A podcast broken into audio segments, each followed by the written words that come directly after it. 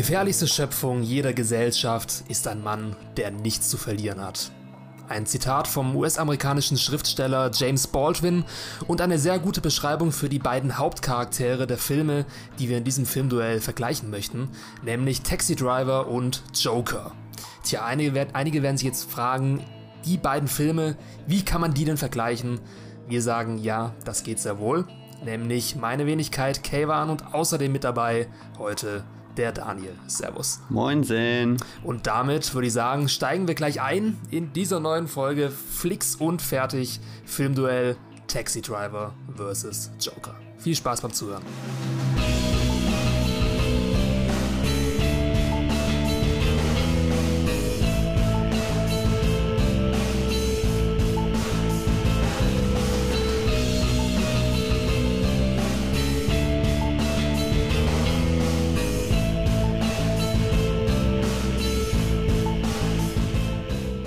Falls ihr unseren Podcast noch nicht kennt, wir sind unterwegs auf YouTube, Spotify, Apple Podcast und Google Podcast und wir freuen uns über jedes einzelne Like und jedes einzelne Abo. Ja, und damit geht's los. Ja, äh, Daniel und ich haben vor diesem Podcast äh, schon ein paar Mal getroppt bei diversen Personen, dass wir dieses Filmduell aufnehmen werden es ist auch schon, es verfolgt uns auch schon sehr lange. Ähm, also wir haben es schon sehr lange gedacht, dass wir dazu mal eine Folge aufnehmen werden. Taxi Driver vs. Joker. Und die Resonanz bis jetzt war sehr oft, hä, warum die beiden Filme? Was haben die miteinander gemein? Der Cineast, der beide Filme kennt, der weiß ganz genau, worauf wir hinaus möchten mit diesem Filmduell. Und ja, vielleicht sollten wir das einmal ganz kurz erklären. Daniel, warum lassen sich diese beiden Filme, Taxi Driver und Joker, so gut oder vielleicht auch so schwierig vergleichen?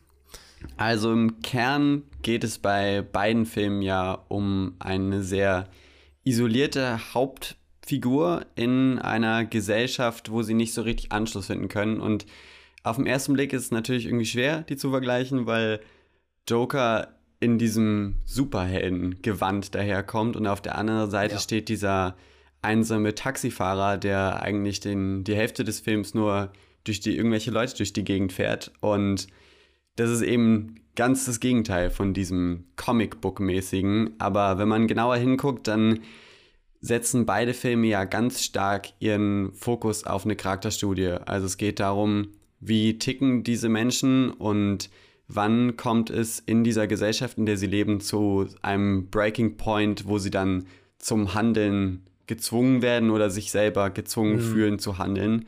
Und diesem Grundmuster der Handlung folgen beide Filme sehr ähnlich. Und äh, Joker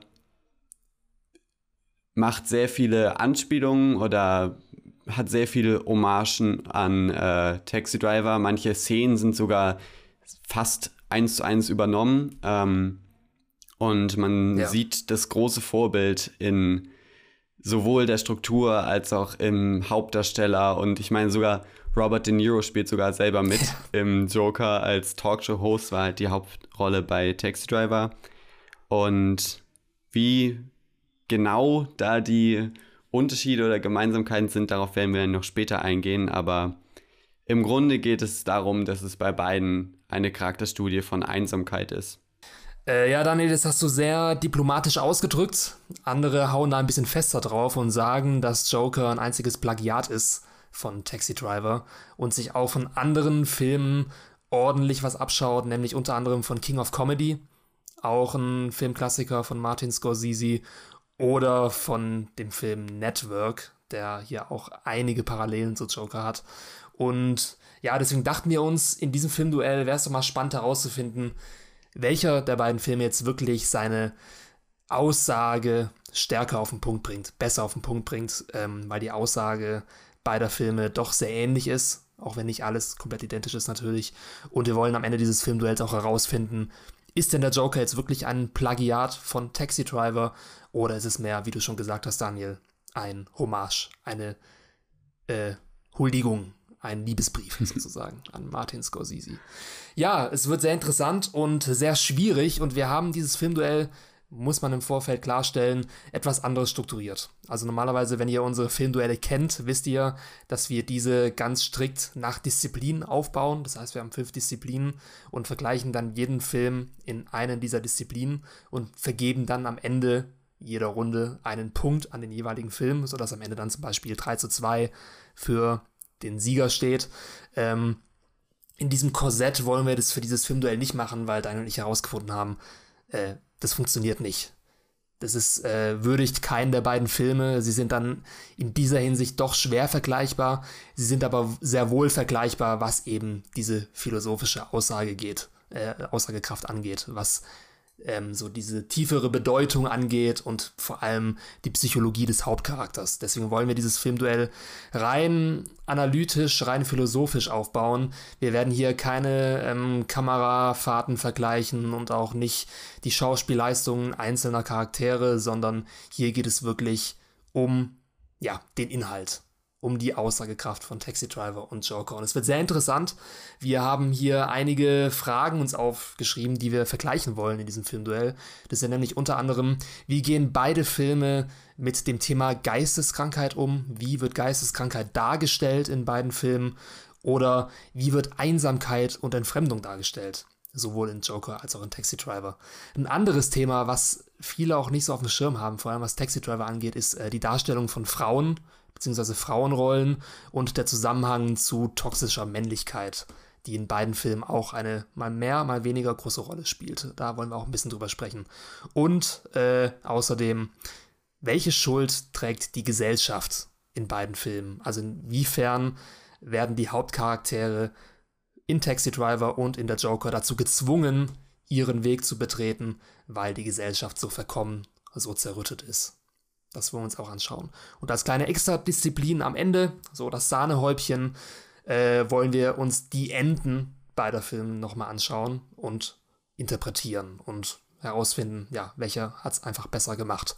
Und so können wir dann am Ende dieses Filmduells die Fragen beantworten, ist der Joker, der Joker jetzt ein Plagiat oder nicht? Und welcher Film bringt seine Message wirklich besser auf den Punkt? Lasst uns mal kurz beide Filme nochmal mal äh, anschauen. Also von welchem Jahr sie sind, was ihre kritische Resonanz ist, was ihr IMDb-Score ist. Und das ist schon mal sehr interessant, weil fangen wir mal mit der Joker an. Der Joker hat einen IMDb-Score von 8,4 und ist damit sehr, sehr hoch. Also der Film stammt aus dem Jahr 2019, wie ihr alle wisst. Und ähm, ja, hat vor allem bei Fans, bei Zuschauern eine unglaubliche Resonanz eingefahren. Lustigerweise nicht bei den Kritikern. Also der Kritikerscore, vor allem bei Rotten Tomatoes zum Beispiel, liegt bei 66%, bei Metakritik bei 58 Krass. Punkten. Und ist damit immens, immens schlechter als die äh, Bewertung der normalen ZuschauerInnen. Ja, das ist sehr interessant. Und ja, Taxi Driver auf der anderen Seite, ein sehr, sehr viel älterer Film, mit einem IMDb-Rating von 8,3, das heißt 0,1 schlechter, obwohl es ja also der Filmklassiker ist aus, dem, aus den 70er Jahren. Ähm, falls du ein paar Worte dazu verlieren kannst zu Taxi Driver, falls den Film jemand noch nicht gesehen hat, äh, Daniel, wie würdest du den Film in zwei Sätzen beschreiben? Um was geht es grob? Ähm, also bei Taxi Driver geht es um Travis und Travis ist halt ein Taxifahrer, ähm, der nicht davor zurückscheut, in die schlimmsten und schlechtesten Ecken von New York reinzufahren und jedes Gesindel, wie er es beschreibt, durch die Gegend zu fahren. Und ähm, über den Film merkt man, dass in ihm was brodelt und das auch zusammenhängt mit seiner Vergangenheit, da ganz viel Negatives im Argen ist und allmählich gerät er dann auf die schiefe Bahn, beziehungsweise die seine negativen Gefühle werden einfach zu viel und er beschließt dann ähnlich wie bei Joker einen Feldzug gegen die Gesellschaft und gegen das Verkommene in der Welt zu machen. Ja, gut auf den Punkt gebracht, weil wir haben gemerkt, dass einige Taxi Driver noch nicht gesehen haben. Im Gegensatz zu Joker, den gefühlt jeder mittlerweile gesehen hat. Ja, und deswegen, falls ihr Taxi Driver noch nicht gesehen habt, vielleicht auch Joker noch nicht gesehen habt, damit eine Spoilerwarnung. Es wird gespoilert, vor allem am Ende der Diskussion. Daher seid gewarnt. Ja, Und damit würden wir ja starten mit unserem Filmduell und vergleichen beide Filme mal in der ersten Disziplin sozusagen, in der ersten Fragestellung. Wie wird Geisteskrankheit in beiden Filmen dargestellt? Es spielt in beiden Filmen eine sehr große Rolle, wahrscheinlich sogar die Hauptrolle, weil beide Filme von einem Protagonisten erzählen, der ja einige Probleme hat. Definitiv. Und, ja, fangen wir doch mal mit Taxi Driver an. Travis. Es wird eigentlich schon ziemlich früh klar gemacht, dass Travis ein, ja, ein komischer Kauz ist. Du weißt aber noch nicht genau, woran es liegt. Äh, wie war das nochmal in Taxi Driver? Wann wird da das erste Mal gedroppt, dass er aus dem Vietnamkrieg kam? Das ist gleich das am Anfang, relativ oder? schnell. Er hat nach ja. Paar Minuten hat er ein Einstellungsgespräch bei diesem Taxi-Unternehmen und da äh, droppt er das ja. Ja, also man kann sich schon denken, okay, er ist ein ja, er kommt aus dem Vietnamkrieg, er hat bestimmt einige geistige Narben davon getragen. Aber der Charakter wirkt nicht so, als ob er so selbstreflektiert ist, dass er äh, das selbst merkt, dass er eventuell ein traumatisierter Mensch ist. Also ist mir allgemein aufgefallen bei Travis aufs Taxi Driver, dass er absolut gar keine Selbstreflexion hat und überhaupt nicht versteht, woher seine geistigen Probleme überhaupt kommen. Ja. Oder wie siehst du das? Na, also gegen Ende gibt es eine Stelle, wo er Kontakt sucht zu, ich glaube, einem von seinen Taxikollegen, wo er dann meint, ja. er hat er hat Dark Stuff in seinem Kopf und äh, das kocht vielleicht über und aber auch nicht wirklich reflektiert, sondern sehr beiläufig. Also er sagt es so, ja. es klingt schon verzweifelt, aber also sehr naiv klingt ich es. Ich habe das ja. Gefühl, bei Travis ist es so, dass er checkt also überhaupt nicht, wie sein Umfeld funktioniert. Also wie Menschen funktionieren und wie die Welt um ihn herum funktioniert. Das ist, das ist, glaube ich, das Hauptding. Also die ganzen Interaktionen, die er hat, die wirken mehr so, als wären sie irgendwie auswendig gelernt und aus irgendeinem ja. Regelbuch rauskopiert, als wirklich empathisch oder aufmer wirklich ja. aufmerksam für die Menschen um ihn herum. Das Wort empathisch merken wir uns mal, das, darauf würde ich später gerne nochmal eingehen. Aber du hast auch gerade schon eine meiner Lieblingsszenen aus Taxi Driver angesprochen, nämlich dieses ultra unbeholfene Gespräch zwischen Travis und seinem Kumpel. Und du merkst, okay, der Kumpel will ihm irgendwie helfen, ist aber komplett überfordert. Ja. Und dieses ganze Gespräch ist einfach nur so ein Gibberish aus nichts aussagenden Sätzen und so, ja, ja, ja, Mann, ja, ich weiß auch nicht, was ich machen soll. Und ist letztendlich auch der Turning Point, der Travis mehr oder weniger subtil klar macht, okay, niemand kann mir helfen. Ähm, die Bombe tickt und wird bald losgehen. Äh, zum, zum Ding Empathie. Also letztendlich kannst du schon sagen, ich meine, wir sind keine Psychologen, aber wir haben eine gewisse Affinität für Filmpsychologie, beziehungsweise für die Psychologie von, von Charakteren. Und man kann schon sagen, dass Travis aus Taxi Driver äh, psychopathische Tendenzen hat. Also vor allem, weil ihm diese Empathie fehlt. Ja. Und da ihm diese Empathie fehlt, verhält er sich auch so seltsam gegenüber anderen Personen, weil er einfach nicht wirklich einschätzen kann, was in den Köpfen der anderen Personen vorgeht. Er kann nicht einschätzen, wie er sich richtig verhalten soll. Und das Resultat daraus ist, dass er sich komplett ähm, außen vor gelassen fühlt, vor den Kopf gestoßen. Ja. Ja, also er ist total gefangen in seiner eigenen Weltanschauung und schließt nur daraus auf andere. Also ich meine, er holt seine, seine Love Interest im ersten, im ersten Akt, glaube ich, des Filmes zum, zum zweiten Date in ein Pornokino als romantisches Date. Und ja. er blickt es halt nicht. Also für ihn ist das komplett normal und er versteht auch nicht so richtig, warum sie dann so reagiert. Also. Ja. Es ist auch so ein bisschen, er hat auch narzisstische Tendenzen, vor allem gegen Ende des Films, weil er so sehr davon überzeugt ist, dass er etwas bewirken muss. Er möchte einfach diese Anerkennung haben, die er nicht bekommt. Also letztendlich ist es natürlich ein äh, Grundwunsch oder ja, ein, eine, ein Bedürfnis, was jeder Mensch irgendwo hat, Anerkennung. Aber bei Travis wird es halt wirklich krankhaft gegen Ende des Films. Also er will krankhaft versuchen, mit seinem Handeln aufzufallen, weswegen er auch dann gegen Ende des Films dieses Attentat auf den amtierenden Bürgermeister plant, auf Palantine. Ja. Und ja, er sehnt sich danach im Rampenlicht zu stehen, etwas bewirkt zu haben. Es ist schon eine, äh, ja, eine kränkliche, äh, also eine kranke Tendenz. Und eine Sache, über die wir noch nicht gesprochen haben, Travis wird geplagt von Schlafstörungen, äh, also Insomnia, äh, ist an sich tatsächlich auch eine psychische Krankheit, beziehungsweise eine Krankheit, die mit psychischen Krankheiten in Verbindung steht, wie zum Beispiel Schizophrenie und so weiter. Und deswegen nimmt er auch diesen Job als Taxi-Driver an, damit er seine Nächte ja. mehr oder weniger rumbekommt. Er ist aber gefühlt auch den Tag dann darüber hinaus nicht wirklich wach, sondern der ganze Film ist auch so hypnotisch inszeniert, als ob Travis die ganze Zeit zwischen diesem Wendepunkt von Schlaf und Wachsein umherwandelt. Ja, total. Mit diesem, mit dieser Musik, die immer nur über diese Szenen hinwegfließt, ohne irgendwelche dramatischen Höhepunkte aufzubauen. Oder diese langen Kamerafahrten durch die Straßen von New York.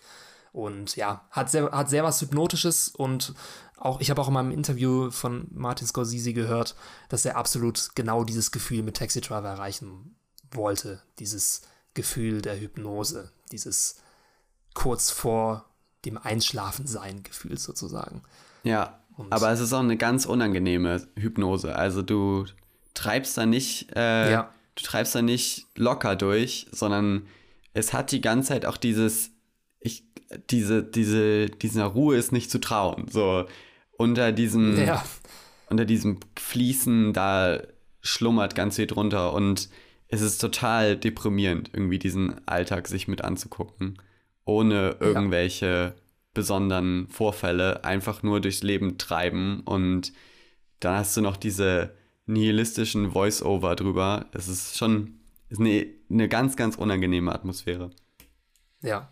Und vor allem in der letzten Szene des Films, also der Film hat ja ein sehr kathartisches Ende, Taxi Driver. Also über das Ende reden wir später auch nochmal, deswegen schieben wir das jetzt auf. Allerdings siehst du in der allerletzten Einstellung des Films, als schon die Endcredits drüber rollen, äh, so ein wie Travis ganz kurz in den Rückspiegel seines Taxis schaut und so voll erschrocken ist von seiner eigenen Reflexion. Ja. So als ob er sich selbst als Feind sieht, ein bisschen. So ein bisschen was Schizophrenes oder ähm, ja, bipolar vielleicht auch ein bisschen. Und es gibt ja diese ganz ikonische Szene, in der Travis vor einem Spiegel steht und mit sich selbst redet und sich selbst droht, mehr oder weniger, indem er die ganze Zeit wiederholt, Are you talking to me? Are you talking to me? Und das wiederholt er für zehnmal oder so. Und es zeigt halt, ja, okay, der sieht sich selbst so ein bisschen als Feind, was auch seine selbstzerstörerische Tendenz dann wahrscheinlich triggert gegen Ende, weil er sonst keine natürlichen Feinde in seinem Umfeld hat. Oder wahrscheinlich sein Kopf sich irgendwelche Feinde sucht, weil sein Urinstinkt ihm sagt, hey, ich brauche irgendwas, gegen das ich kämpfen kann. Und wahrscheinlich ist es so ein bisschen so der Trigger, der Travis in diesen selbstzerstörerischen Strudel hinabversetzt ja. gegen Ende. Wir können ja mal übergehen zu der Joker, wie es da aussieht. Also, ja, dass der Joker gestört ist, das wissen wir spätestens. Ja, der Charakter, der Charakter existiert ja schon sehr lange. Aber in keinem der vielen Joker-Darstellungen hat der Charakter wirklich so geisteskrank gewirkt wie in dem Film aus 2019 mit Joaquin Phoenix. Und ähm, ist auch am Anfang sehr schwer zu beschreiben, was wirklich seine Geisteskrankheit ausmacht in der Joker. Also wir sehen, er hat diese eher physische Condition, dass er immer lachen muss, äh, obwohl er Sachen nicht lustig findet. Äh, wo wir dann später erfahren, okay, das kommt von seinem Kopftrauma, äh, weil er von seiner Mutter irgendwie auf den Boden geschmissen wurde oder, äh, ich, oder wie war das nochmal genau? Irgendwie sowas in die Richtung. Ähm, aber ansonsten würde ich ihn am Anfang als schwer depressiv einschätzen, ja, oder? Total. Also im Gegensatz zu Travis ist er ja auch viel sympathischer dargestellt. Also er ist ja, ja er sucht die Films, Verbindung ja. auch zu anderen Menschen. Er ist total, er buckelt die ganze Zeit. Also wenn ihn da Leute verprügeln, würde er sich wahrscheinlich noch dafür direkt entschuldigen. Ähm, und hat überhaupt nicht diese diesen Welthass direkt am Anfang schon, den, den Travis ich weiß nicht, wie lange Travis den schon hat. Der ist ja eigentlich direkt von Minute 1 da. Ähm, Mhm, ja, Beim Joker oder Arthur ist er, ne? Heißt er. Ähm, Arthur, ja. der ist, der sucht viel mehr irgendwie nach, nach anderen Menschen. Der ist total gefangen irgendwie in, in seinem Loch und in seiner Depression und würde da aber total gerne raus, glaube ich. Also der sucht nach Anschluss und nach einem Ausweg und bei Travis ist das überhaupt nicht so. Also der ist vielleicht schon fast zufrieden mit äh, seiner mit seinem Zustand, würde ich so interpretieren. Ja. Ein großer Unterschied zwischen den beiden ist auch der, ist mir erst beim Rewatch wieder aufgefallen, dass Arthur am Anfang von der Joker wirklich ein Opfer ist. Von Gewalt, von Mobbing und so weiter. Aber Travis aus Taxi Driver eigentlich nicht. Der beobachtet Also nicht. nur. Ja, also er ist nicht wirklich ein Opfer. Er hat keine wirklichen Feinde. Es ist nicht so, dass jetzt hier Leute ihn dazu zwingen, diese Taten zu vollgehen. Ähm, weswegen ich auch am Anfang, äh, also vor ein paar Minuten gesagt habe, dass sich Travis irgendwie Feinde sucht Total. oder Feinde selber macht. Während bei der Joker er von allen Seiten angegriffen wird aufgrund seiner geistigen Krankheit, aufgrund seines unkontrollierten Lachens, was die Aufmerksamkeit äh, auf ihn zieht. Äh, Oder auch nur aufgrund Und- seines Jobs, wenn er da als Clown mit dem Schild rumwedelt am Anfang. Ja. Und ich weiß nicht, also Arthur, also der Joker, ist am Anfang auch nicht wirklich psychopathisch. Es ist nicht so, dass er ein unempathischer Mensch ist, Nee. sondern es ist mehr so, dass er dann seinen Rachefeldzug als eine Art Rache sieht, also so ein Gefühl der, der ähm, Genugtuung erlangen möchte. Es ist nicht so, dass ihm das alles scheißegal ist, wenn er die Leute tötet, sondern er will daraus eben dieses positive Gefühl der Rache ziehen. Ja.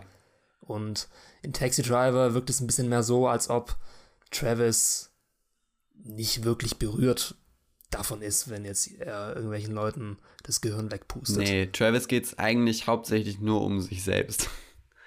Ja, Aber ich würde jetzt auch ähm, Arthur nicht unbedingt als größten Menschenkenner ähm, darstellen. Es gibt diese eine Szene in diesem Comedy Club, wo er die Jokes aufschreibt von den Leuten, die ja, da performen und er lacht an den falschen Stellen und äh, schreibt sich dann irgendwelche Catchphrases auf, die eigentlich überhaupt nicht der Joke sind. Also es ist schon so, dass er einiges nicht checkt, glaube ich, was um ihn herum abgeht, aber ja, irgendwie Ja. sehr viel, sehr viel menschlicher als Travis. Ich weiß nicht. ja.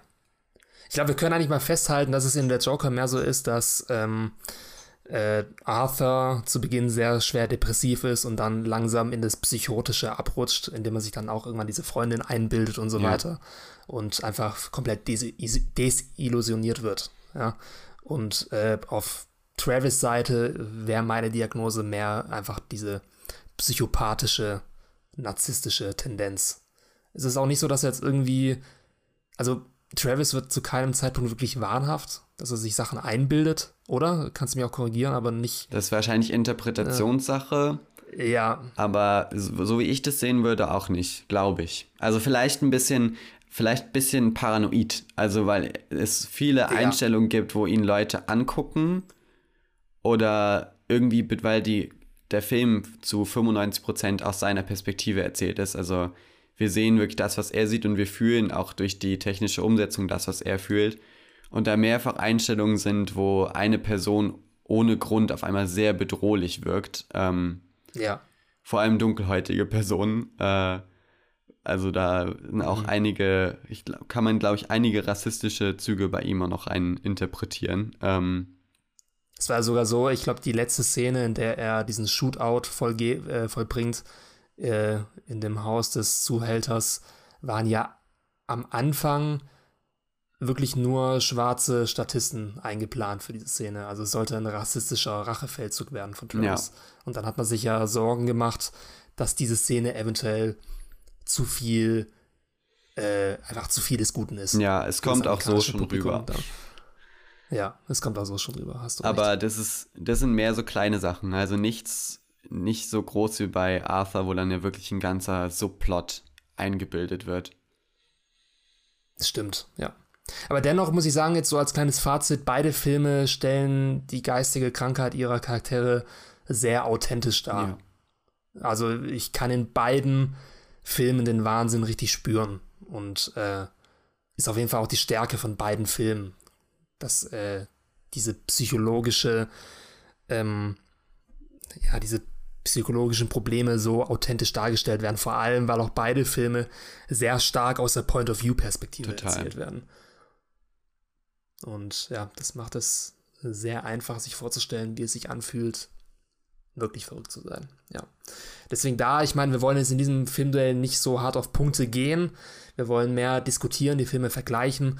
Äh, Wäre jetzt für mich hier tatsächlich so eine Art Unentschieden, wenn wir jetzt Punkte vergeben würden.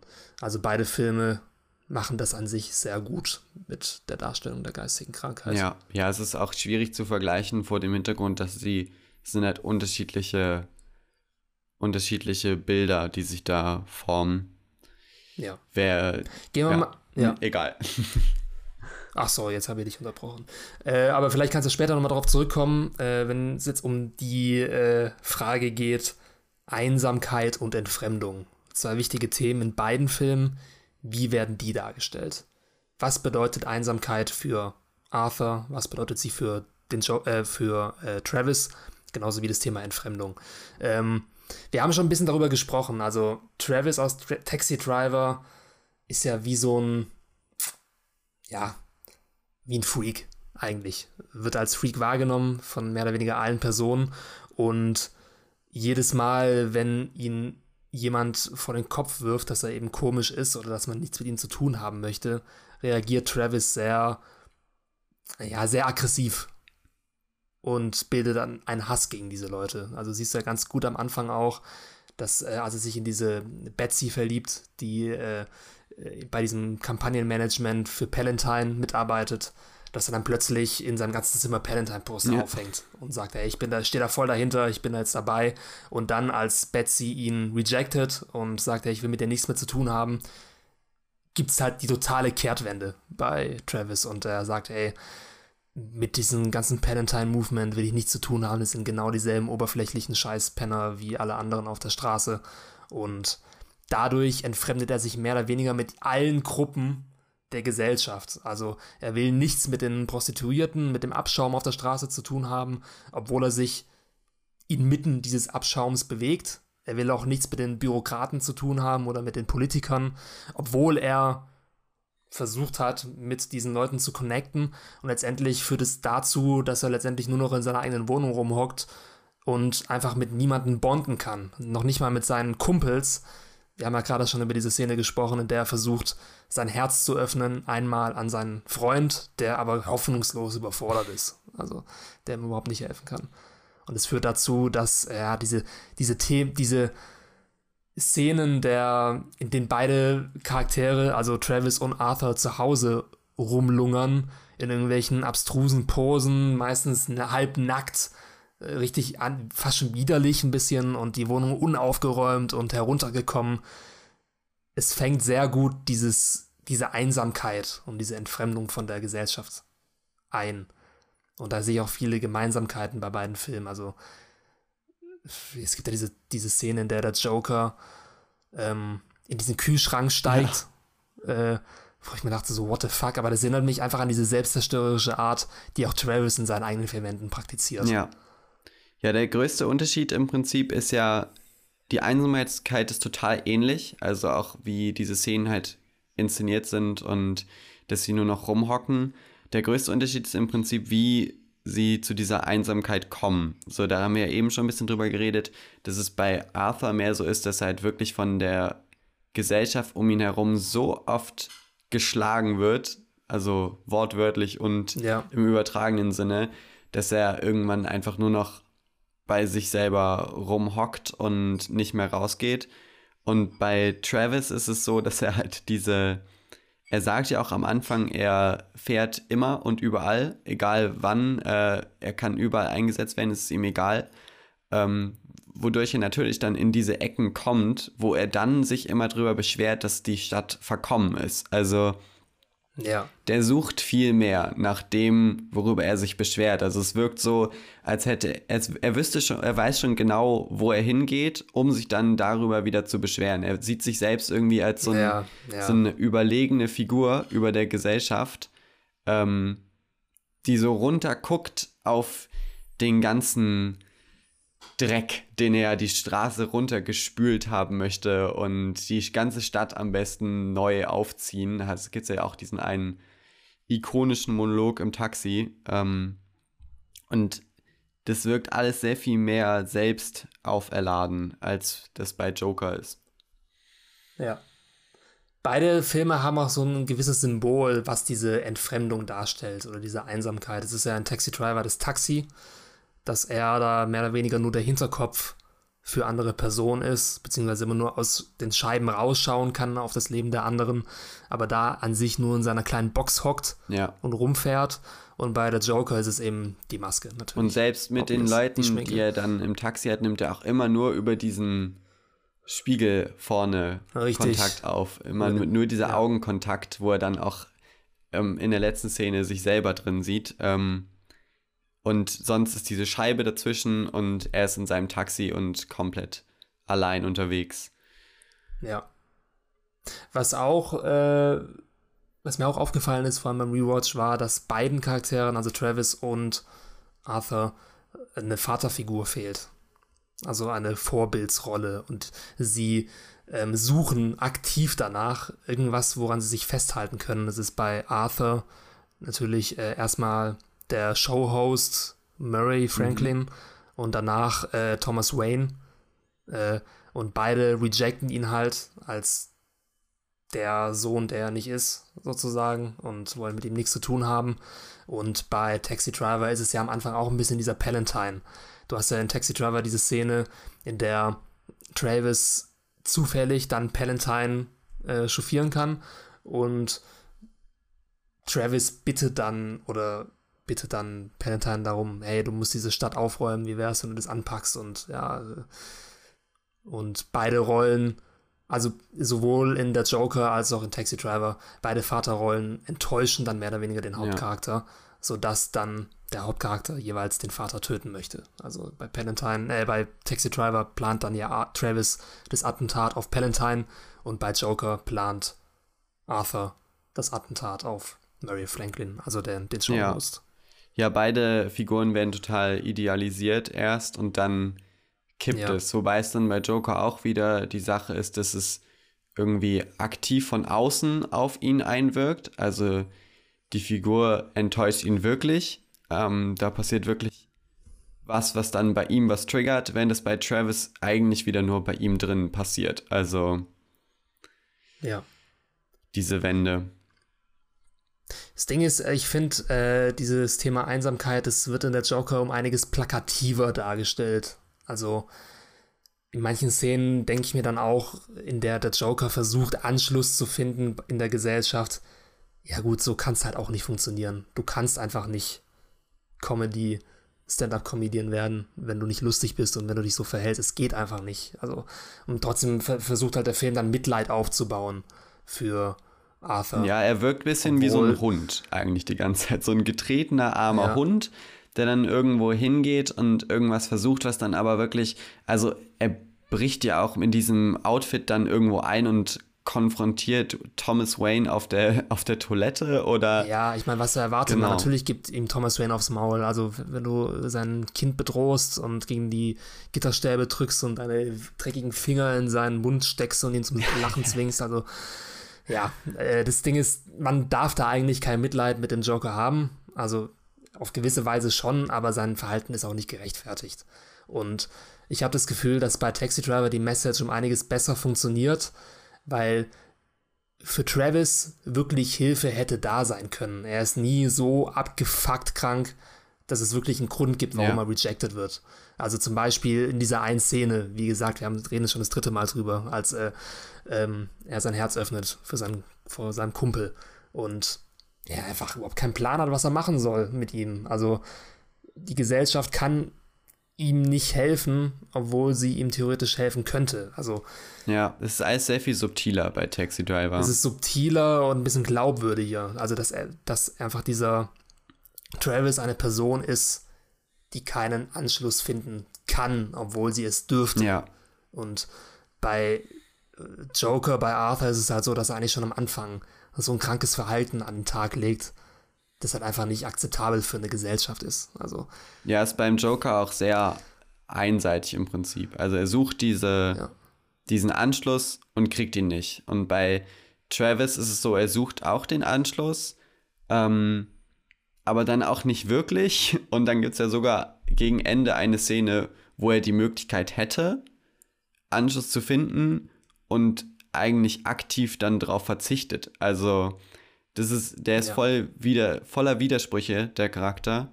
Und das macht es dann halt auch in diesem Aspekt irgendwie sehr viel interessanter. Ist, also um das abzuschließen, für mich ist da Taxi Driver um einiges glaubwürdiger, weil die Einsamkeit daraus stammt, dass der Charakter einfach ignoriert wird. Ja. Und in der Joker ist es so, dass auf ihn mit Gewalt eingetreten wird.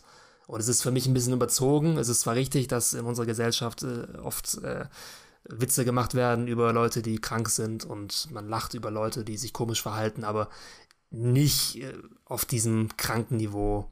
Ja, es ist hier sehr drüber. es ist ein bisschen über, es ist ein bisschen over the top, ja. Es gibt auch gar ähm, keinen Konter bei dem, beim Joker. Bei Taxi Driver gibt es mehrere Szenen dazwischen, wo die Gesellschaft außerhalb dieser negativen Sicht gezeigt wird. Beim Gotham City bei Joker ist komplett verrottet eigentlich. Ja, kompletter Abschaum. Ja, da will ich jetzt meinen Punkt eher an Taxi Driver geben, also was Einsamkeit und Fremdung angeht. Die beiden, also auch ein Hauptthema beider Filme. Und so ich das rausgehört habe, bei dir eigentlich auch. Ja. ein anderes interessantes Thema, haben wir vorhin schon benannt, ist äh, die Darstellung von Frauen in beiden Filmen. Und vor allem im Zusammenhang damit die Darstellung von toxischer Männlichkeit. Auch ein Begriff, der in den letzten Jahren öfter mal die Oberfläche der Medien erreicht hat, den man davor noch nicht so kannte. Und äh, ja, toxische Männlichkeit. Kannst du das erklären anhand von Taxi Driver, was das denn genau bedeutet und welche Rolle es für den Charakter spielt? Also Travis sieht sich in der Handlung mehrfach als so ein großer männlicher Retter von äh, verschiedenen weiblichen Figuren, äh, was auch irgendwie in seine Rolle von ich bin irgendwie der, der die Gesellschaft durchschaut hat und mache jetzt irgendeinen Rachefeldzug oder um, um die Gesellschaft zu bessern und da sucht er sich gezielt Frauenfiguren raus und spielt den Beschützer und Retter, obwohl das eventuell gar nicht notwendig wäre, beziehungsweise es wäre schon notwendig, aber so wie er es macht, ist es eigentlich auch wieder nur mehr für ihn, als dass es wirklich was hilft. Ja, äh, hast du schon mal von dem Gottheit-Hure-Komplex gehört? Von, äh, von Freud? Nee. The Goddess Whore-Komplex. Ähm, ist eine psychologische These, dass Männer oft dazu neigen, Frauen entweder als Gottheit oder als Hure abzustempeln äh, und Probleme haben, die Grautöne dazwischen zu sehen. Das passt auf äh, jeden Fall. Und es passt eins zu eins auf Taxi Driver. Also du hast ja am Anfang die Gottheit, nämlich Betsy, die er huldigt als die pure, ähm, komplette reine, unschuldige Frau, die beschützt werden muss. Und dann kommt halt am, in der zweiten Hälfte des Films äh, Iris in sein Leben und es ist die zwölfjährige Prostituierte, äh, die er nicht so anhimmelt, sondern wo, ja, wo eigentlich dann auch Travis natürlich keine sexuellen Spannungen aufbaut zwischen ihr, sondern er versucht mehr ihr zu helfen, ja. sie da rauszubekommen. Ja, und will dadurch eben auch irgendwie seine Männlichkeit beweisen. Ja, da gibt es auch zwei Bei, Szenen, äh, sorry, da gibt es zwei Szenen im Film, ja. wo sie essen gehen. Also er geht einmal mit Betsy essen und er geht einmal mit Iris, heißt sie, ne? Essen. Und das ja. spiegelt total diese Beziehung, die, also wie sich diese Beziehung zu dieser weiblichen Figur verändert. Also wie er sich verändert, dadurch, dass sich die weibliche ja. Figur verändert. Ja. Vieles erinnert äh, in Taxi Driver vor allem ein bisschen an Westernfilme, äh, wo der Macho mit seinem Revolver per Selbstjustiz Ordnung schaffen möchte und ja, seine Männlichkeit beweisen möchte. Und man merkt halt, dass äh, Travis sich oft verhält wie ein angeschossener Hund oder wie ein geschlagener Hund, der versucht, ja, sein Revier zu behaupten oder einfach zurückbeißt, wenn er sich angegriffen fühlt. Also seine Männlichkeit wird angegriffen durch andere Personen. Und in der Joker ist es ein bisschen subtiler, beziehungsweise nicht ganz so präsent. Also es gibt zwar auch diese Andeutung einer Liebe zwischen Arthur und seiner Nachbarin, die er sich aber komplett einbildet.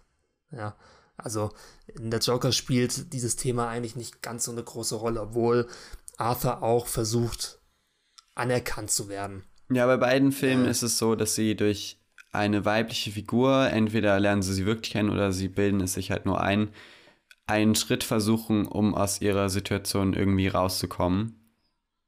Ähm, ja. Bei Taxi Driver wird es zu einem größeren Handlungselement als bei Joker letztendlich. Ja, du siehst aber auch bei der Joker, zum Beispiel in der Szene, in der er das erste Mal diese Stand-up-Comedy vollbringt, äh, siehst du im Publikum auch ja. seine Nachbarin sitzen, so als ob sich Arthur einfach wünscht, dass er eine Frau begeistern kann mit seinem Talent, was er natürlich nicht hat. Und als er dann schließlich merkt, dass er sich diese Liebesbeziehung zu ihr die ganze Zeit eingebildet hat, das ist ja mehr oder weniger der echte Breaking Point für Arthur, wo er dann komplett durchdreht danach. Ja. War auch ziemlich vorhersehbar, muss ich sagen. Ich weiß nicht, wie es dir ging in der Joker, aber nach drei Szenen mit dieser Nachbarin dachte ich mir schon, ey, das ist doch. Das bildet das ja, ist auch relativ deutlich gekennzeichnet. Also er sieht sie da in, ja. dem, in dem Publikum und da denkst du dir schon so, was macht sie da? ähm, und ja. dann gibt es einen Change in der Musik und auf einmal lachen alle über ihn und das wirkt schon so traummäßig und sie sitzt da und findet ihn toll und da dachte ich mir schon so, ah, äh, jetzt, jetzt geht's ab mit ähm, Wunschträumen und das habe ich auch relativ schnell nicht abgekauft, dass da jetzt so eine große Liebe draus werden soll. Und vor allem, was will der Film damit wirklich sagen? Also letztendlich hat man natürlich schon Mitleid, weil Arthur, wie die meisten anderen Männern auch, sich eine Beziehung wünscht, ja. Aber auf der anderen Seite kann man der Gesellschaft auch keinen Vorwurf machen, dass keine Frau sich auf eine Beziehung mit Arthur einlässt. Ja. Weil Arthur, du schaust ihn zehn Sekunden an und siehst ein selbstzerstörerisches Wrack, was eine Gefahr für deine Familie, für dein Kind, für alles ist. Also da kann man der Gesellschaft zumindest wenig Schuld geben, dass Arthur Single ist. Würde ich jetzt mal so behaupten. Ja, im Endeffekt ist es äh, nur ein weiterer Fußtritt, der ihnen über die ja. Kante bringen soll. Ja ja, äh, ist natürlich ein Dilemma ohne Lösung. Wie kann Arthur mehr Liebe in sein Leben reinlassen, wenn er so äh, dann erstmal seine eigene Ja, ich glaube, da muss er erstmal sich selber sich selbst mehr Liebe geben. Ja. Insgesamt muss ich sagen, gefällt mir diese Darstellung von Frauen und vor allem die Problematik, die damit zusammenhängt, äh, in Taxi Driver um einiges besser. Also es spielt eine größere Rolle äh, wenn man es genau nimmt, spielen Frauen in Joker eigentlich gar keine Rolle. Bis auf, ja, es gibt zwei ja, Frauen. Es gibt noch die Film, Mutterfigur, die, ja. Ja, die Mutterfigur und ja, genau, es gibt noch die Psychologin, die ihm nicht zuhört. Mehr oder weniger, die ihm die Recognition nicht gibt, die er sich sucht. Kann man auch sagen, dass er Arthur so ein bisschen so einen Mutterkomplex hat. Äh, ja, also bei der Mutter verständlich. ja ja, da würde ich jetzt sagen, ja, eher ein Punkt am Taxi Driver, was das angeht.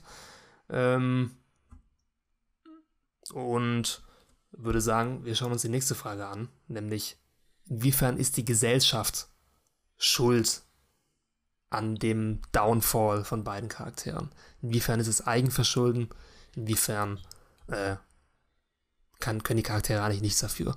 Und es ist jetzt einer meiner größten Kritikpunkte, die ich mit der Joker habe und die viele andere, weiß ich, auch haben, dass eigentlich dem Joker keine andere Wahl bleibt.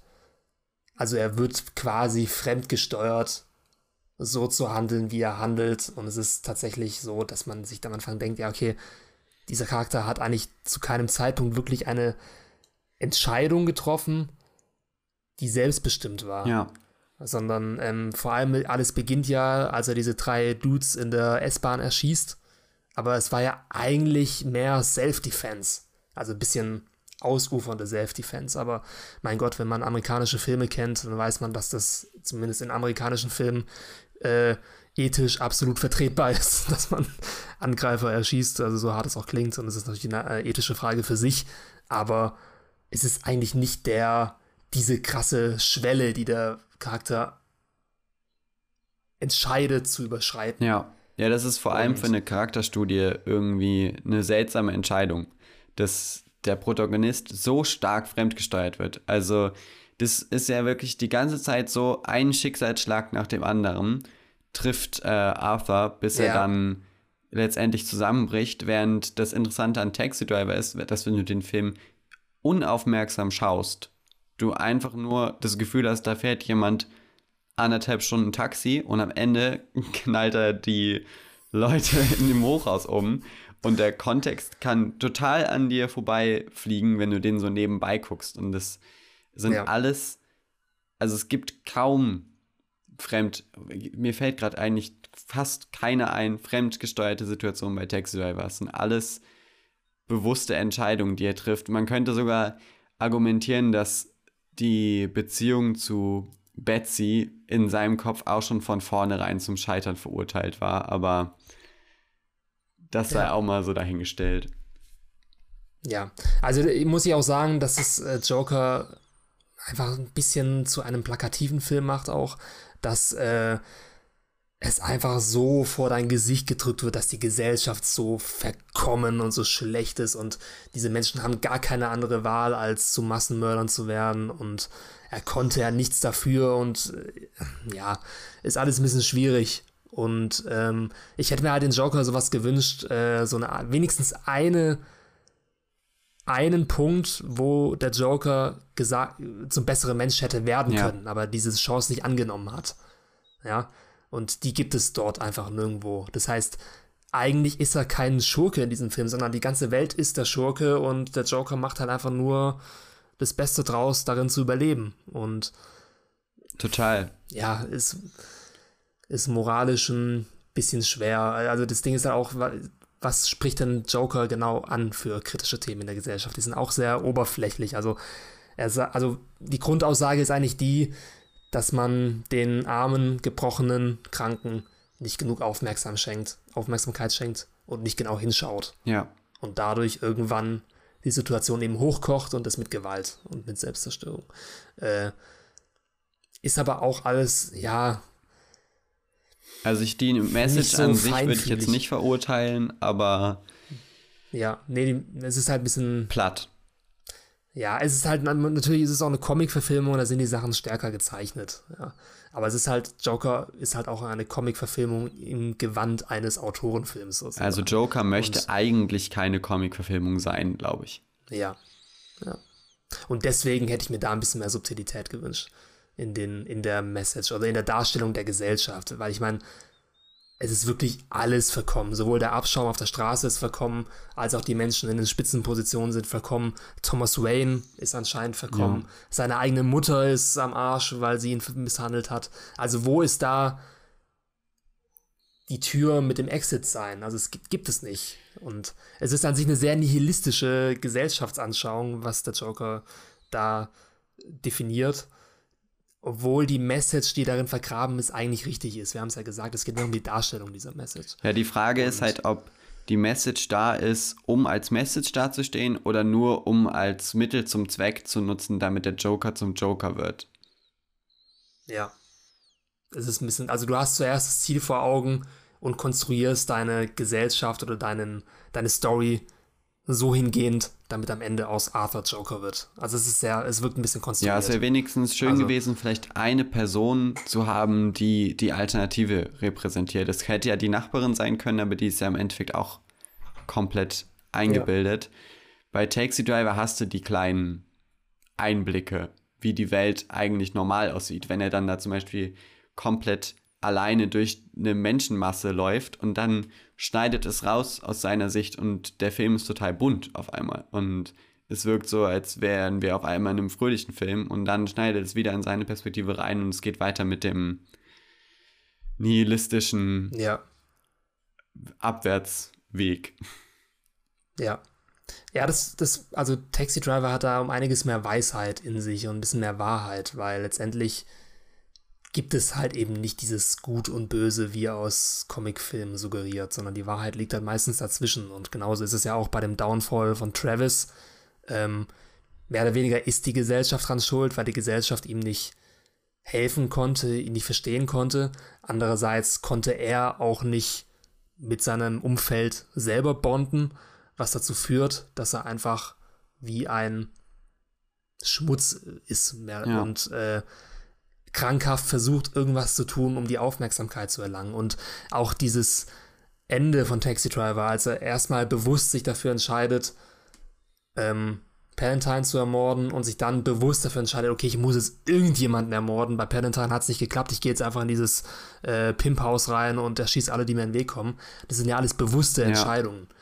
Und äh, auch die ähm, letzte Szene in Der Joker, so stark ich inszeniert ich die auch finde, also die ist von der Intensität mega, diese Talkshow-Szene.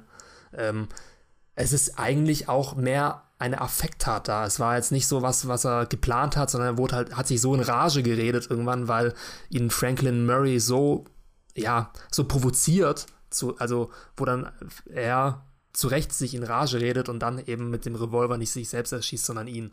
Und ja, ist halt wieder auch dieses Ding, es gibt äußere Trigger, die ihn mehr oder weniger dazu zwingen, die ganze Zeit, du musst jetzt böse werden, du musst jetzt hier zum Joker werden, es gibt keine andere Wahl und ja, ist ein bisschen over the top, ja, wie gesagt. Sehr vorgezeichnet, der Weg. Ja, deswegen würde ich sagen, ja, die Rolle der Gesellschaft, äh, würde ich sagen, ist in Taxi Driver um einiges authentischer dargestellt. Mein Punkt geht daran, deiner wahrscheinlich. Ja, wir auch. wissen ja im Prinzip bei Taxi Driver nicht mal, wie die Gesellschaft wirklich ist. Also ich, mir könnte es, also es gibt positive und negative Aspekte und aber ein Gesamtbild kannst du dir als objektiv als Zuschauer nicht schließen, weil du nur diese verzerrte Ansicht hast von Travis. Ja, also da sind wir wieder bei diesem Point of View Ding, dass die ganze Umwelt eigentlich nur aus den Augen von Travis dargestellt wird, ja. Gut, dann sind wir jetzt beim letzten Punkt, nämlich dem Ende. Und es ist bei Taxi Driver hoch umstritten. Jetzt wird schwierig. Äh, ja. Äh, wie hast du denn das Ende das erste Mal gedeutet, als du ihn gesehen hast? Ohne dass du dich danach informiert hast und so weiter, sondern mm. wie interpretierst du das? Also wir können ja mal kurz zusammenfassen, was da passiert bei Taxi Driver am Ende. Es gibt diesen Shootout. Äh, Travis stirbt vermeintlich während des Shootouts, weil er angeschossen wird. Doch dann kommt ein Cut, äh, einige Zeit ist vergangen und Travis wird als Held gefeiert, weil er eben dieses äh, Zuhälterhaus gereinigt hat und hat die zwölfjährige Prostituierte zurück zu ihren Eltern gebracht, sozusagen. Und plötzlich ist er ein Hero und findet die Anerkennung, die er haben wollte. Selbst Betsy kann ihm wieder in die Augen schauen. Und es wirkt eigentlich wie ein perfektes Ende für den Charakter. Ja, erstmal. Fast so gut, um wahr zu sein. Da spielst du schon genau drauf an, ne? Auf die, ja. auf des Pudels Kern. Also die Frage ist ja im Prinzip, ja. ob. Ja, wie, wie, hast du es wie hast erstmal interpretiert? Also das erste Mal ähm, bin ich da ein bisschen durch eine Reise gegangen, würde ich sagen, weil erstmal fühlt es sich halt sehr surreal an, dass er nach dieser ganzen Sache noch am Leben ist.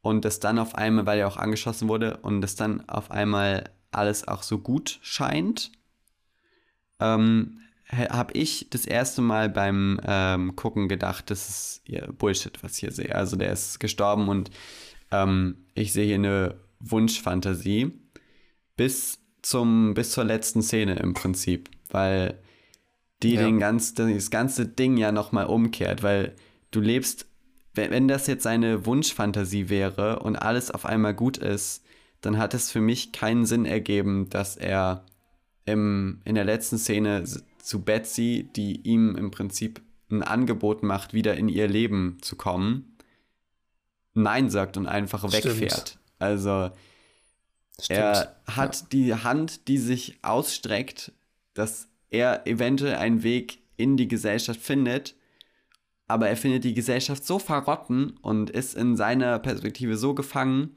dass er sagt Nein und fährt weg und dann fährt er wahrscheinlich wieder in die in die Problemviertel und regt sich auf, dass die Gesellschaft so schlecht ist und dass es ihm schlecht geht. Und deswegen ähm, bin ich dann im Endeffekt für mich drauf gekommen, dass das tatsächlich passiert, was wir da sehen. Aber da scheiden sich ja, ja die Geister. Ja, also ich habe es das erste Mal auch so interpretiert, dass es ein Traum ist, also die letzten Gedankenströme, bevor dann Travis äh, stirbt. Es gibt auch diese Szene, in der die Kamera von oben herauszoomt auf den leblosen Travis und es sieht halt so aus, als ob er ja aus seinem Körper raustritt und das Schlachtfeld um sich herum betrachtet. Ja. Und ja, wie schon gesagt, das alles danach wirkt halt eigentlich zu kathartisch, zu gut, um wahr zu sein und auch ein bisschen unrealistisch, ein bisschen überzogen. Ich meine, warum zum Beispiel haben die Polizisten nicht diesen äh, Dude festgenommen, der davor versucht hat, Palantine äh, zu erschießen? Ich meine, er war ja relativ auffällig mit seinem Mohawk, Irokesenschnitt da. Äh, man hätte ihn doch erkennen können, dass es derselbe Dude ist, der literally eine halbe Stunde zuvor versucht hat, da auf dieser Parade irgendwas anzustellen. Ja, war, kann man auch sagen, vielleicht ist es ein Logikfehler, wenn man das Ende, Ende so interpretiert. Ähm, aber was mich dann vor allem noch darauf gebracht hat, dass es, wie du auch schon sagst, eventuell wirklich passiert ist, ist diese ganz letzte Szene, die ich auch schon erwähnt hatte, in der dann ähm, Travis ganz kurz in den Rückspiegel schaut und sich vor seiner eigenen Reflexion erschreckt. Ja. So als ob jetzt wieder die Bombe wieder tickt und es nicht mehr lange dauert, bis er nochmal Scheiße baut und dann wirklich sich komplett selbst zerstört. Und es ist eigentlich auch nochmal um einiges unheimlicher, wenn man sich das so vorstellt, äh, dass dieser Typ immer noch frei rumläuft und sogar gehuldigt wird als Held. Ja, der Film endet fast so, wie er anfängt. Ist. Ja, es ist, ein, es ist ein Kreislauf, genau. Ähm, Finde ich auch ein bisschen schade, weil tatsächlich hat ja dann Martin Scorsese und auch der ähm, Drehbuchautor Schrader äh, haben aufgeklärt, dass die wahre die Intention, die, die Variante, die wirklich so äh, von ihnen gedacht war, die ist, dass er am Ende noch am Leben ist und dass es nicht ein Traum ist. Mhm. Also die haben das sozusagen schon debunked, diese andere Theorie. Was ich ein bisschen schade finde, weil es so ein bisschen die Magie rausnimmt. Also ich weiß nicht, ich, also wenn ich Regisseur wäre, würde ich das jetzt nicht so in den Raum stellen, sondern offen zur Interpretation lassen. So ein bisschen wie es Christopher Nolan bei Inception tut. Ja. Und ja, das macht das irgendwie für mich um einiges interessanter. Deswegen, ja, konnte ich das Scorsese nicht ganz verstehen. Aber wie auch immer, äh, das Ende von der Joker ist nicht, also gar nicht ambivalent, was das angeht. Äh, das ist ziemlich in your face und ziemlich eindeutig. Äh, und ja, auch ein bisschen nihilistisch, weil letztendlich das Ende keine wirkliche Moral der Geschichte hat, sondern er hat halt die komplette Anarchie ausgelöst durch seinen Live-Talkshow-Mord. Die Leute rasten aus, äh, haben aber kein Ziel. Ähm, es ist einfach so eine Eruption von Aggression und Gewalt, die sich halt angestaut hat. Und der Joker wurde zum Joker. Ja. Und lacht. Und dann ist der Film zu Ende. Äh, gibt es an sich, es ist nicht so ein markantes Ende, muss ich sagen. Ähm, da fehlt so ein bisschen der letzte Twist vielleicht. Ja, diese, dieser kleine Moment, den Taxi Driver dann noch hat. Ja. Ich meine, es ist okay, das Ende, dramaturgisch macht es Sinn und ja, es ist der logische ja, also, Schritt. Es ist die, diese gerade Hin-Entwicklung, die der Film die ganze Zeit ja auch schon macht. Also so endet der eben auch. Und diese Momente, die bei Taxi Driver am Ende stehen, sind ja auch wieder selbst gewählt. Also das sind eben bei Joker ist es schwierig, dadurch, dass diese Figur eben durch die Gesellschaft so fremdgesteuert ist, ähm, dass da wirklich einfach solche Momente dann schwierig sind. Ja. Dennoch in beiden Enden werden die Protagonisten als Helden gefeiert. Ja. Unrechtmäßigerweise für einen Mord. Ja, also als gesellschaftliche Ikonen irgendwie. Wäre auch nicht das einzige Mal, dass Mörder zu gesellschaftlichen Ikonen werden, wie zum Beispiel Bonnie und Clyde oder ähm, diverse Attentäter von Präsidenten.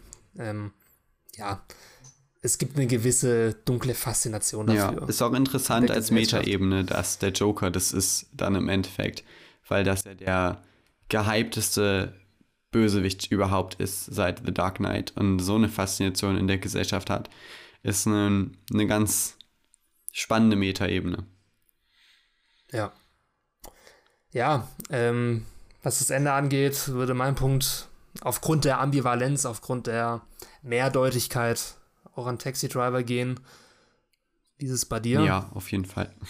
Okay. Das heißt, wir hätten theoretisch einen Endstand und der ist, ja, nicht ganz ausgeglichen, 7 zu 1 für Taxi Driver. well. nee, sogar, warte mal, 2, 4, 5, 6, 7, 8 zu 1 tatsächlich sogar. Okay. Sie reden mit mir? Irren Sie sich nicht in der Hausnummer? Sie reden mit mir? Ich bin der Einzige, der hier ist. Ich habe noch nie einen Mann wie Sie getroffen. Ach ja? Taxi Driver ist mehr als ein Film. Na bitte. Ein Mann versucht einen aussichtslosen Kampf gegen die Ratten einer Großstadt. Wo ist der eine Punkt an Joker gegangen? Ähm, in der ersten Disziplin, nämlich wie wird die Geisteskrankheit Ja. dargestellt, da haben wir, ja, da haben wir mehr oder weniger einen ausgeglichen gegeben. Ähm, ja gut, äh, jetzt können wir vielleicht auch unsere Eingangsfrage beantworten. Ist denn der Joker ein Plagiat oder ein Hommage? Was sagst du? Mm, Also ich finde es schwierig. Äh, Ich finde schon, dass die Einflüsse zu groß sind. Also es- es steht zu wenig Eigenes beim Joker. Vor allem, also die Abweichungen, die der Film dann macht von Taxi Driver, sind irgendwie sehr platt. Also so zum Beispiel dieser... Man könnte es auch anders formulieren, die Abweichungen sind dann Szenen wiederum aus anderen Filmen, wie zum Beispiel das Ende aus Network, ja, dann, die dann mit eingebaut werden. Ja. Das stimmt. Ähm, King of Comedy habe ich, äh, wie gesagt, nicht gesehen. Ähm, da kann ich leider nicht ganz so viel zu sagen, aber ja, also zum Beispiel, wenn du jetzt den Betsy-Plot abänderst in den Nachbarinnen-Plot und dann ist es aber so ein ähm, Midpoint-Plot-Twist, der irgendwie, den irgendwie alle gesehen haben und der dann auch noch so aufgelöst wird. Also der wird ja mit so einem Flashback aufgelöst, ähm, als wäre ich jetzt zu blöd, um das selber zu verstehen. Ähm, habe ich irgendwie das Gefühl, da nimmt der Film sich eine Vorlage, die total berühmt und super intelligent ist und füllt die so ein bisschen halbgar aus und macht sie, macht sie in dem Sinne stumpf, dass ähm, die Eindrücke nicht mehr so subtil sind, sondern sehr krass auf einen einprallen, dass der Film halt trotzdem Ja. super stark wirkt, weil einfach all die ganze Zeit schreckliche Sachen passieren. Ähm, dass man eventuell sogar manche sagen würden, boah, Joker hat mich viel mehr beeindruckt als Taxi Driver, aber Taxi Driver ist halt so subtil. Da passiert alles in der Figur und passieren ganz viele Sachen irgendwie. Nur in den Blicken, wenn er in den Rückspiegel guckt oder so. Und das finde ich ein bisschen schade. Also, ich finde Joker nicht super schlecht als Film, aber im Vergleich verliert er dann ganz doll irgendwie, weil er zu wenig Eigenes macht. Ich sage das ein bisschen frech so, Joker ist so eines dieser Meisterwerke für die Massen. Ja. Also so ähm, ein Film, wo sich auch Casual-Filmschauer so ohne viel Hintergrundüberlegung einig sind, dass es ein Meisterwerk ist. So. Was auch vielleicht gerechtfertigt ist, weil der Film ist sehr intens und mega gut gespielt, richtig geil gefilmt, aber eben auch sehr plakativ. Ja, also alles Technische ist mega. Der sieht super krass aus, der Film. Ja, und ich meine, Joaquin Phoenix, also da kannst du auch Ja. nichts sagen. Das ist ja eine Meisterleistung, was er da ab, was er da vollbringt als Joker. Ich meine, es passt wie Faust aufs Auge, ähm, er in dieser Rolle. Von daher, für mich, also Joker ist ein starker Film und mit Abstand der beste neue DC-Film sozusagen. Ja. Äh, ist jetzt nicht offiziell DC. Ist er offiziell Teil des DCEUs? Ich bin mir gar Nee, nicht sicher, ich glaube nicht. Nee, ist er nicht, gell. Aber ja, also ist schon ein Ritt und echt harte Kost. Also gerade beim Rewatch dachte ich mir auch so, ei, ei, ei, das ist kein gute Laune-Film. Nee. Aber wie du schon gesagt hast, zu nicht subtil genug. Ich mag es auch mehr, wenn die Filme ein bisschen, ja, ein bisschen undurchsichtiger sind, äh, ein bisschen mehr eigene Interpretation erlauben. Und da wäre die andere Frage, ja, welcher Film bringt seine Message besser auf den Punkt?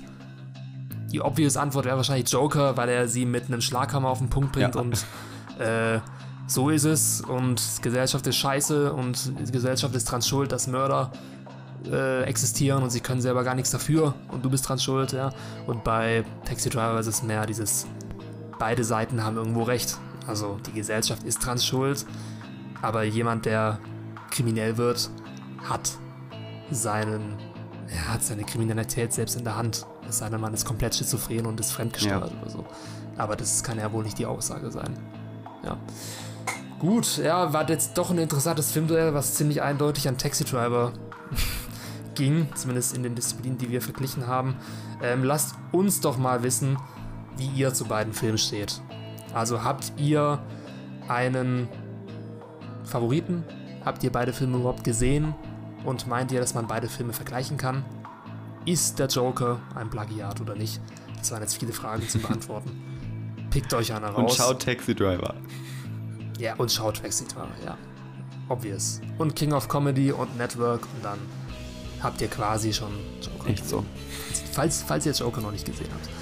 Falls euch die Folge gefallen hat, abonniert uns auch gerne auf unseren Kanälen, auf denen wir unterwegs sind. Das sind unter anderem YouTube, Spotify, Apple Podcast oder Google Podcast oder besucht direkt unsere Webseite 4001reviews.de. Dort sind auch alle Flix und Fertig Folgen für euch auf Abruf. Ja, gut, damit würde ich sagen, Flix und Fertig jeden Dienstag. Wir hören uns bald wieder, hoffentlich auch wir beide wieder, Daniel, für eine nächste, für eine nächste spannende Diskussion. Wir haben ja schon Ideen. Wir haben schon gute Ideen, ja. Könnt ihr euch noch was freuen. Und damit wünschen wir euch noch einen schönen Tag und bis zum nächsten Mal. Ciao. Ciao, ciao.